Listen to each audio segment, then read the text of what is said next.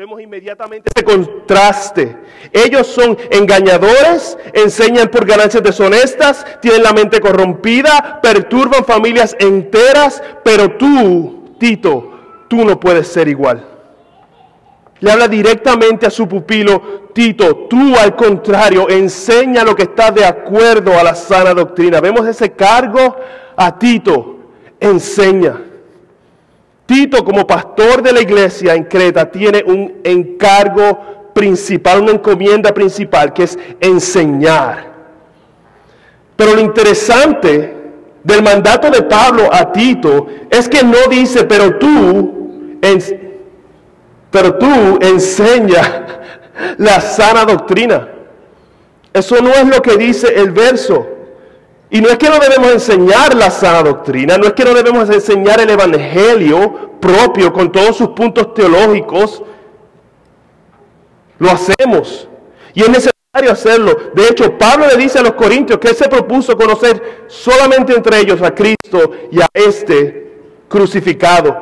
Pero lo que Pablo le dice a Tito aquí es, enseña lo que está de acuerdo con la sana doctrina. ¿Qué significa eso? Que Tito debe enseñar aquello que fomente el vivir vidas que están alineadas al Evangelio. Que lo que se enseñe y se predique en el púlpito sea conforme con la fe que de una vez y para siempre fue entregada a los santos.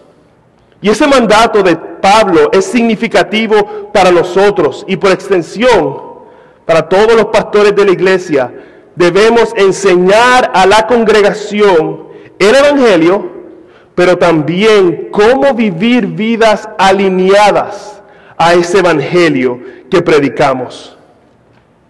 Lo que Pablo nos está diciendo a nosotros es que no buscamos al pastor solamente para que nos conteste las preguntas teológicamente difíciles.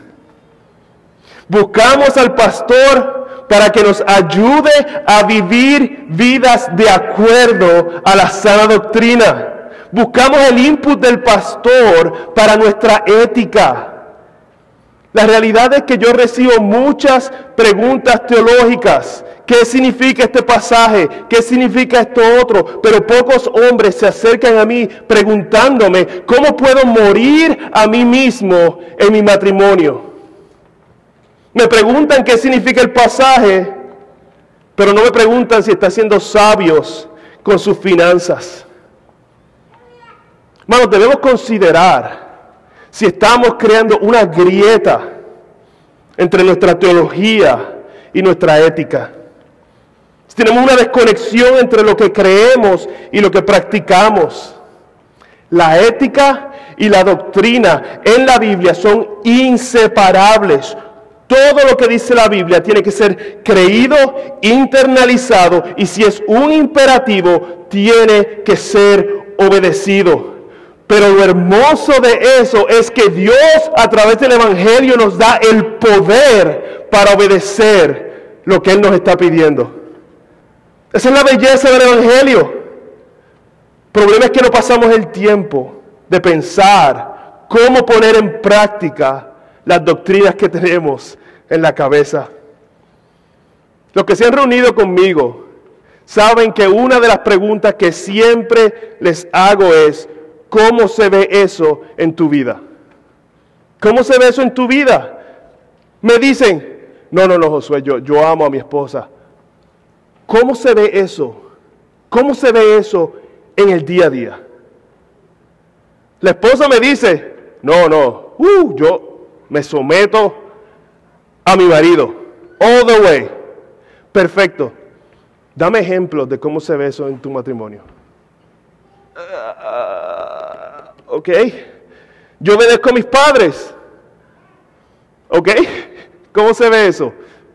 Yo me someto a mis pastores. All the way. Really? ok. Dame ejemplos de cómo se ve eso en tu vida.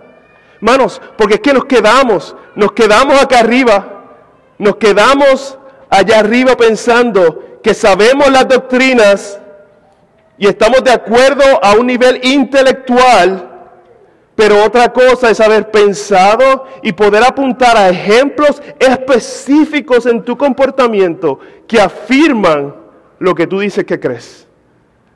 Son dos cosas diferentes. Bueno, pero la realidad es que siempre va a haber una grieta. Siempre va a haber una grieta entre nuestra ética y lo que Dios demanda de nosotros. Pero Pablo nos está diciendo que la forma donde podemos cerrar esa grieta es a través de la enseñanza, que se ve en doctrina, en sentarnos en las clases, en todo eso, pero también se ve en mirarnos unos a otros, en ver el ejemplo de hombres y mujeres mayores que nos ayuden a crecer en nuestra ética. Al final, hermano, nuestra ética y nuestra doctrina tienen que estar de la mano, porque práctica sin doctrina no perdura y enseñanza sin la práctica, mis hermanos, es hipocresía. Entonces vemos el primer paso, el primer paso para adornar nuestra doctrina no es solamente sentarnos en una iglesia donde se predique la sana doctrina, pero estar abiertos, estar abiertos a que nuestro comportamiento sea retado, estar abiertos a que nuestra ética fluya de la doctrina que decimos creer. Entonces, vamos a ver ahora cómo se ve nuestra ética informada por la enseñanza de la sana doctrina. ¿Cuáles son estos adornos? ¿Cómo los debemos colocar según nuestro rol? ¿Cómo adornamos nuestra doctrina? Pero antes de decirle cómo adornar nuestra doctrina, quiero recordarles algo bien importante. Es de suma importancia para lo que vamos a ver el día de hoy. La gracia de Dios, mis hermanos. Escúchenme bien, la gracia de Dios es el pilar de nuestra ética. La única razón, la única razón que podemos tener esperanza de vivir piadosamente es porque la gracia de Dios se ha revelado en el Evangelio. Y mientras vemos todas estas cosas de cómo adornar nuestra doctrina, hay cosas que vamos a pensar, wow, eso es difícil de hacer. Vamos a mirar los versos de ahora y vamos a pensar, ¿cómo rayos yo hago eso?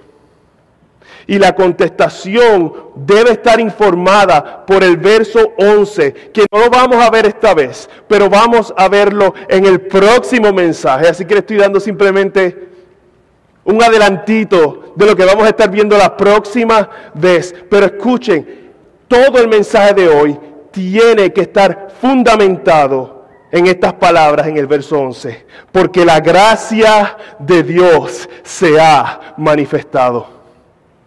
La gracia de Dios se ha manifestado en el Evangelio. Esa, mis hermanos, es la fundación de todo lo que vamos a hablar. Ahora, su gracia es la fundación de todo y se ha manifestado más claramente en el Evangelio. Por tanto, podemos vivir vidas piadosas para su gloria. ¿Están conmigo? Punto número dos, la ética. Punto número dos, la ética. Del verso 3 en adelante, Pablo va a dividir a los creyentes en cinco grupos. Y nos va a enseñar de una manera concisa y clara cómo se debe adornar nuestra doctrina a través del grupo que pertenecemos. Y el primer grupo que pertenecemos, que él habla, son los ancianos. Y los ancianos en este contexto está hablando de hombres mayores de 40 años. Yo estoy incluido, exacto, hay varios de nosotros que estamos incluidos en este grupo. Cuando Pablo habla de ancianos, él no está hablando aquí en este contexto de pastores.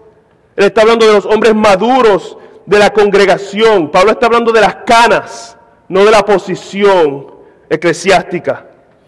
Y que Pablo comience con los ancianos tiene, tiene implicaciones para nosotros y yo quiero tomar este momento para hablar de este tema, de respeto a los mayores.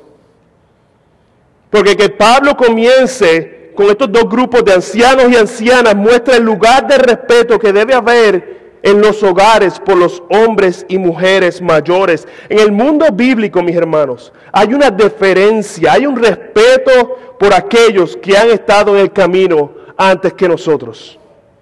De hecho, la Biblia celebra y le da reconocimiento a las canas. Proverbios 16, 31, la cabeza canosa es corona de gloria. No tienen que usar Just for Men. No tienen que usarlo. Job 12:12. 12, en los ancianos está la sabiduría y en largura de días el entendimiento. Bueno, pero hemos virado la tortilla. Hemos virado la tortilla y creemos que el lugar importante lo tienen los jóvenes. Todo el mundo quiere ser joven. Todo el mundo gasta, no todo el mundo, pero muchas personas gastan millones de dólares al año tratando de revertir el correr del tiempo. Personas haciéndose cirugías plásticas en toda la cara, terminan con la boca, con la nariz virada. ¿Para qué? El llamado de Pablo a una iglesia es ser contracultural. No es a dejarnos llevar por lo que la cultura dice. Nuestros valores deben salir de la centralidad del Evangelio en nuestras vidas, no de una visión distorsionada de la realidad. Así que los más jóvenes, a fusión, y a los del grupo de los universitarios les pregunto, cuando piensas en personas que respetas y quieres emular, estás mirando a los hombres y mujeres mayores, maduros de la congregación. Tienes deferencia por ellos. Los miras a los ojos cuando te hablan.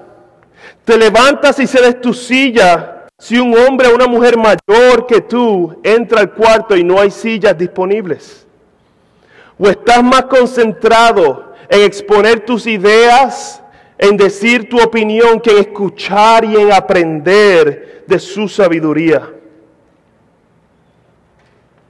Son más para ti una fuente de chistes porque el viejo no sabe lo que está diciendo ya.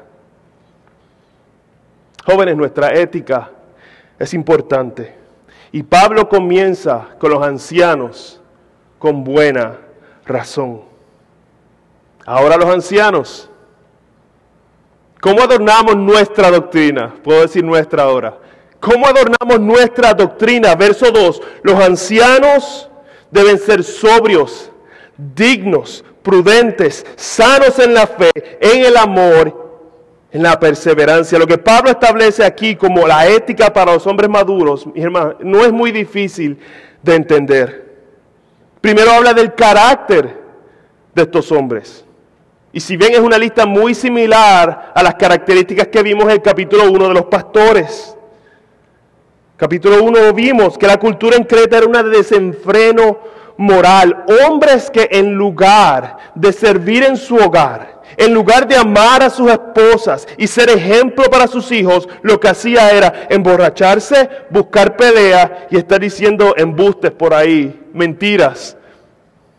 Y definitivamente hay una cultura todavía que está empujando a los hombres en esta dirección que le dice a los hombres que un verdadero hombre tiene que ser violento, que un hombre tiene que establecer su dominio a través de la fuerza que tiene que ser un macho, que usar palabras soezas y escuchar tipo de música los hace más gangsters. Pero hoy también tenemos el otro lado de la moneda. Una cultura que le dice a los hombres que tienen que comportarse como una mujer. Que no hay diferencia entre ellos y el sexo femenino hombres como Harry Styles vendiendo esta idea que es liberador que los hombres usen vestidos femeninos. Otros tienen la idea que los hombres no tienen nada que ofrecer. Que el lugar de los hombres es simplemente ser un bufón en el hogar que no sabe hacer nada, que la esposa tiene que siempre estar salvándole la vida. Yo no sé si ustedes se han dado cuenta, pero la mayoría de los sitcoms y de las comedias que salen en televisión, ese es la trama. Una mujer formidable, unos hijos inteligentes y un hombre idiota. Y nos preguntamos por qué los jóvenes no quieren escuchar de los hombres maduros. Dice que los hombres maduros tienen que ser sobrios, dignos y prudentes. Lo que vemos es una idea de respeto, de ser respetables, no andar haciendo el ridículo en borracheras, no estar haciendo el ridículo vistiéndose con skinny jeans o con trajes de mujer o con ropa de teenagers. No, debe haber una seriedad en nuestra personalidad. No estoy diciendo, que yo sé que algunas están mirando, no estoy diciendo que seamos amargados. Eso no es lo que estoy diciendo. Estoy diciendo que nos comportamos de una forma que inspira respeto, que medimos nuestras palabras, lo que decimos y cómo lo decimos, sabiendo que daremos cuenta a Dios no solamente por nuestras palabras, pero por las palabras de nuestras esposas y de nuestros hijos. Que no está bien comportarnos como teenagers, porque ya claramente pasamos esa etapa. Que no botamos nuestro tiempo en videojuegos, porque tenemos cosas más importantes que hacer. Y esa ética debe estar fundamentada y movida por una fe sólida.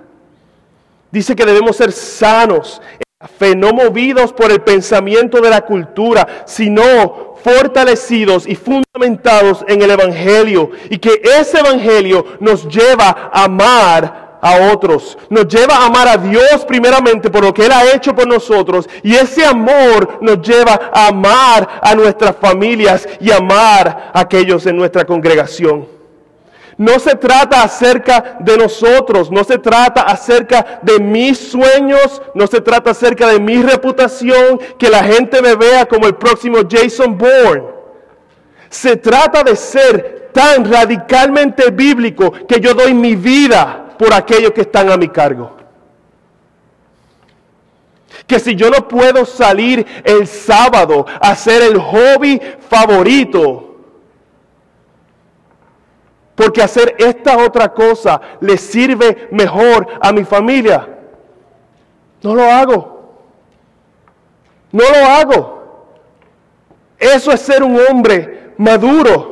No es decir yo hago lo que me da la gana porque yo soy hombre. Es decir, porque yo soy hombre, voy a dar mi vida y voy a amar a mi esposa como Cristo amó la iglesia y voy a ser ejemplo para mis hijos. Y no solamente una ocasión. No solamente en una ocasión, sino perseverar haciéndolo perseverar en el Evangelio, perseverar en la sana doctrina, estudiar, meditar, para que el Espíritu Santo nos ayude a hacer estas cosas, nos dé el poder para obedecer. Así es que nosotros como hombres maduros podemos adornar nuestra doctrina. ¿Es esa tu visión? No es fácil. Todos estamos en diferentes etapas en el camino, pero ese es el punto, hermanos.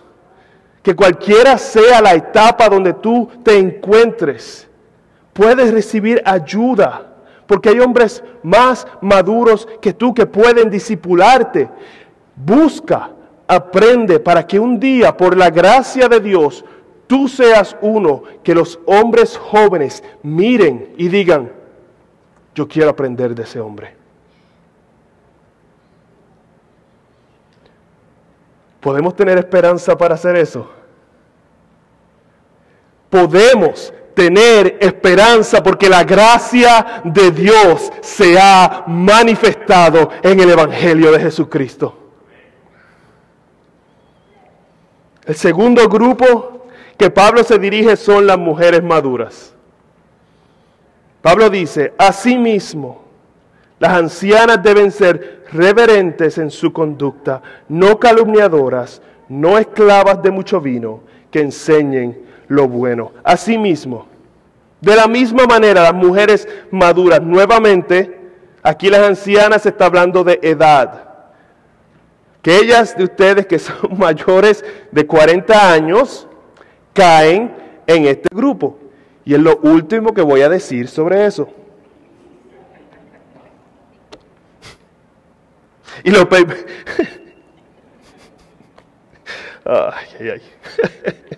lo primero que Pablo enseña es que deben ser reverentes en su conducta. Reverentes en su conducta. Y reverencia tiene esta connotación, mis hermanas, de respeto. ¿Por qué comienza aquí? Lo que Pablo vio eran mujeres en la iglesia que estaban siendo influenciadas por la cultura y por los falsos maestros, que le estaban vendiendo esta idea errónea de lo que es ser una mujer verdadera. Le decían que para ser mujeres tenían que comportarse como hombres. Y para ellas eso significaba ser irrespetuosas, emborracharse cuando les diera la gana, perder el tiempo hablando de lo que no edifica. Estaban utilizando los adornos incorrectos. Y lastimosamente hay cosas que no cambian. Hoy en día vemos el argumento vigente que para que una mujer sea completa tiene que hacer lo mismo que un hombre. Falsos maestros, falsas maestras, enseñándole a las damas que su llamado bíblico no es importante, que es producto del patriarcado y que la verdadera libertad está en ser igual a los hombres. Y Pablo les dice, no, no, el ser una mujer verdadera no consiste en imitar a ningún hombre, sino que está en comportarse de acuerdo al diseño bíblico que Él estableció para ustedes.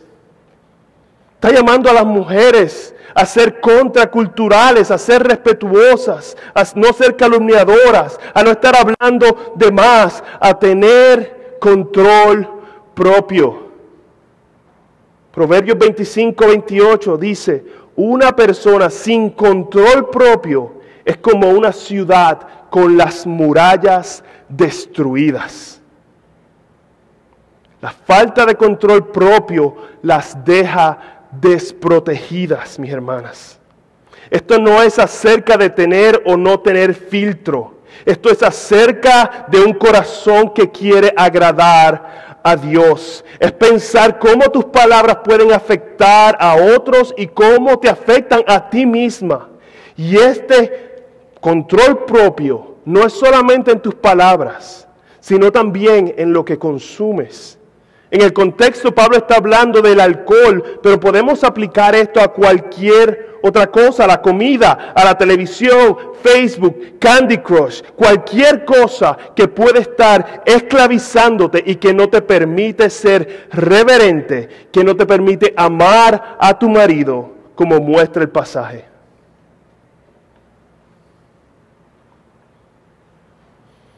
Silencio. Pero miren, las mujeres maduras no solamente se adornan ustedes mismas, ustedes están llamadas a enseñar a las jóvenes cómo adornar su vida. Wow, pero Josué, yo estoy para que me enseñen a mí. Yo estoy para que me enseñen a mí. ¿Cómo puedo hacer yo esto? Porque la gracia de Dios se ha manifestado en el Evangelio.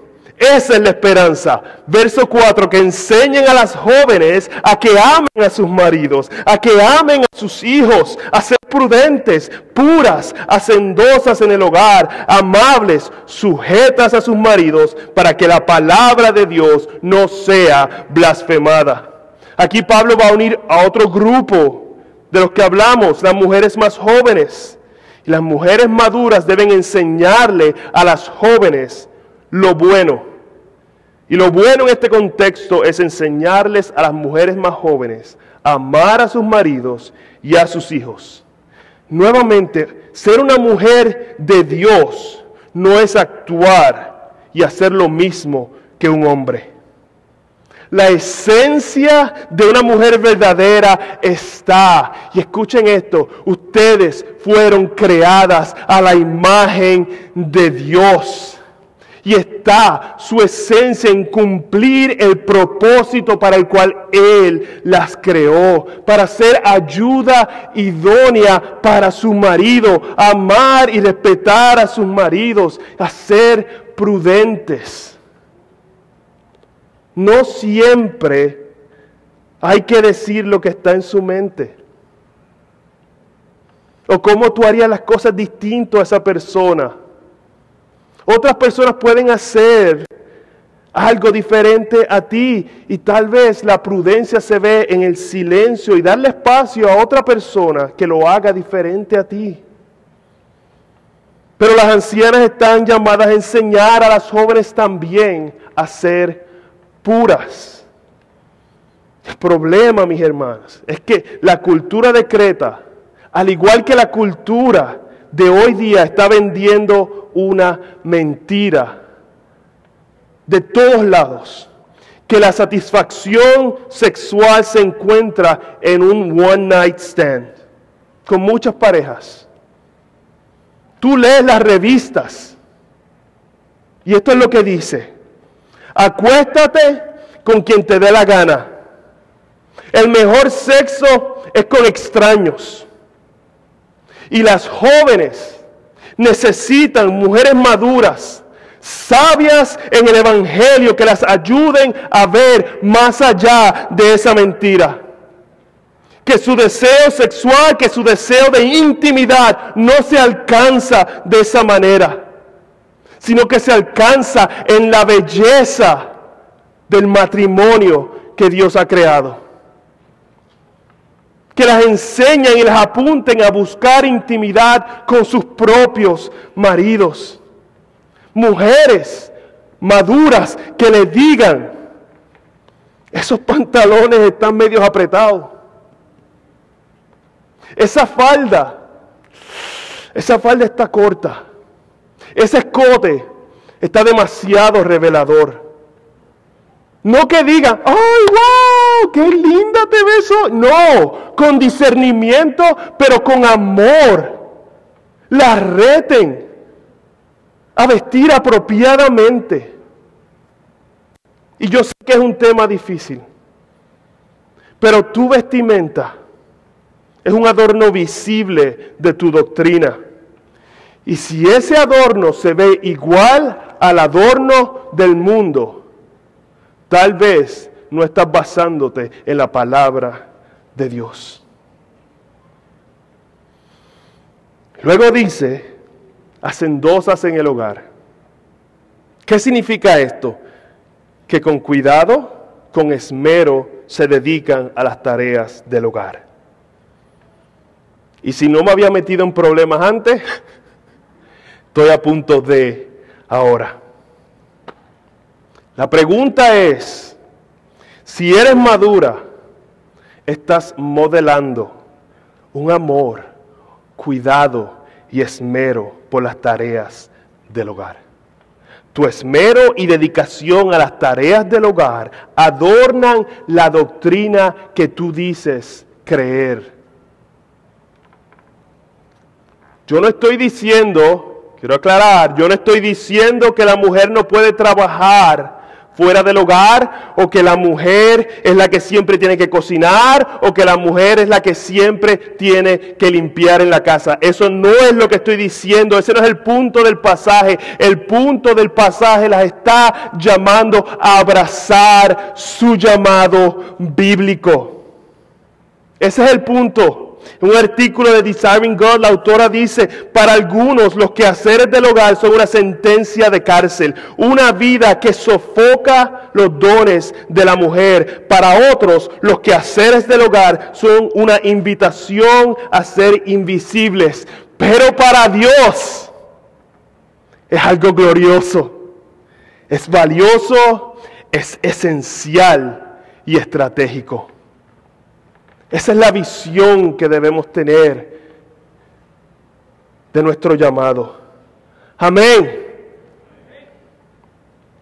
Hermanas, no hay nada más contracultural que esto hoy día. Amar a tus maridos, amar a tus hijos, ser hacendosas en su hogar es un acto de rebelión contra la cultura. Y son adornos hermosos para la gloria de Dios. Amables y sujetas a sus maridos. ¡Uh! Mujeres maduras están enseñando esto a las jóvenes. Esta es la palabra de Dios. Estás buscando adornar tu vida siendo sumisa. ¿O es sumisión simplemente una palabra molestosa que tienes que discutir en el grupo de mujeres cada vez que se reúnen? Hermanas, para enseñar esto no tienen que ser teólogas, no tienen que tener un grado académico. Para ustedes ser ejemplo y enseñar a las jóvenes tienen que tener un carácter bíblico. Escuchen lo que Elizabeth Elliot dice de este pasaje. Ayudaría a las mujeres jóvenes saber que hay oídos escuchando cuando no saben qué hacer con un esposo que no se comunica, o un pavo de 25 libras, o los berrinches de un bebé de dos años de edad. Es dudoso que el apóstol Pablo tenía en mente clases bíblicas o seminarios o libros cuando habló de enseñar a las mujeres jóvenes. Él se refería a las cosas simples el ejemplo en el día a día, la disponibilidad de tomar preocupación por orar con la madre ansiosa, caminar con ella el camino de la cruz, con sus demandas increíbles de paciencia, de abnegación, de bondad y mostrarle en lo ordinario de lunes a sábado cómo acallar su corazón. Estas lecciones vendrán más convincentemente al mecer un bebé, coser alguna ropa, cocinar una cena o limpiar la nevera. A través de ese ejemplo, una mujer joven, casada o soltera, cristiana o no, puede tener un vistazo del misterio de la caridad y la gloria de ser mujer. Mujeres jóvenes están abiertas a aprender de mujeres piadosas mayores que ustedes. Aprender a ser hacendosas en el hogar, a ser amables, a ser sujetas a sus maridos. O piensas que esto era para otro tiempo, que esto funcionaba para tu abuela y tal vez para tu mamá, pero ya los cambiaron.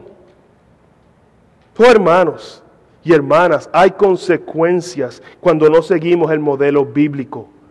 La palabra de Dios es blasfemada. Cuando nos parecemos a la cultura en lugar de ser contraculturales, la palabra Dios es blasfemada. ¿Por qué? Porque con nuestras acciones estamos injuriando, estamos insultando, estamos atentando contra la dignidad y la credibilidad de la palabra de Dios.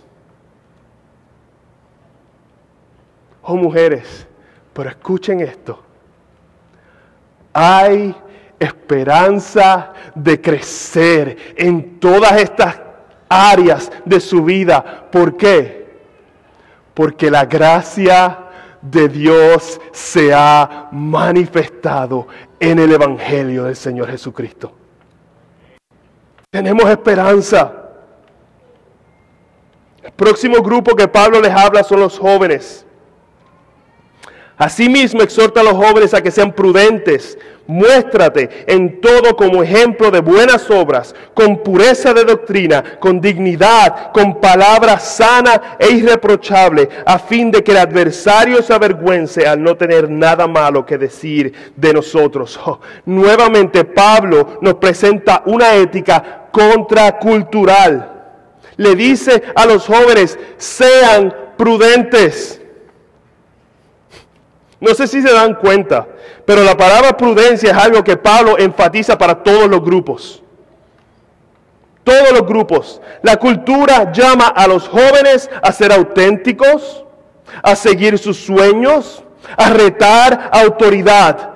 Pero la Biblia dice, sean prudentes.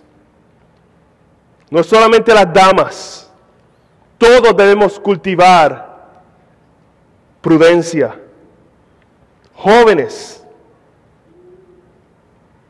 de fusión, y estoy hablándole a los jóvenes varones de fusión y del grupo de universitarios. Tu edad, tu juventud no te justifica. El llamado de Pablo es a ser prudente, a pensar tus palabras, a no dejarte llevar por la presión de grupo, a ser ejemplo de buenas obras, a no imitar a ese joven amigo tuyo que es cool, que le cae bien a todo el mundo, sino tú ser líder Tú hacer lo que sabes que es correcto, aunque no sea popular. Hacer ejemplo, aunque otros jóvenes no lo hagan. A decirle a tus amigos que dices ser creyente, brother, tu ética, tu ética no está adornando tu doctrina. Tú te estás comportando como un no creyente. Jóvenes, terminen relaciones que los están alejando de la verdad. con pureza de doctrina. Y está bien interesante porque nuestra tentación es darle un pase a los jóvenes. Después que ellos vengan a la iglesia, después que ellos como que no se metan en problemas, que estén bien en los estudios, nosotros como que les damos un pase. Pablo va más allá. Varones jóvenes, este es el reto para ustedes. Sean puros en la doctrina. Estudien, lean, vengan al discipulado de los hombres. La doctrina no es solamente para los ancianos. La doctrina correcta, la doctrina pura es para todos aquellos que hemos sido redimidos por la sangre de Cristo.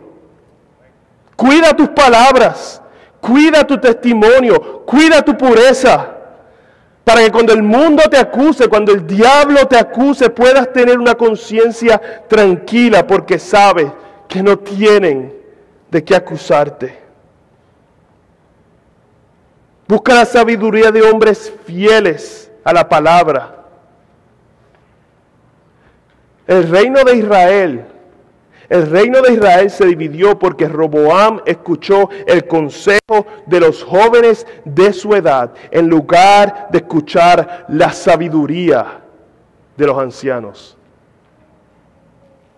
Y yo sé que a su edad ustedes piensan que se la saben todas.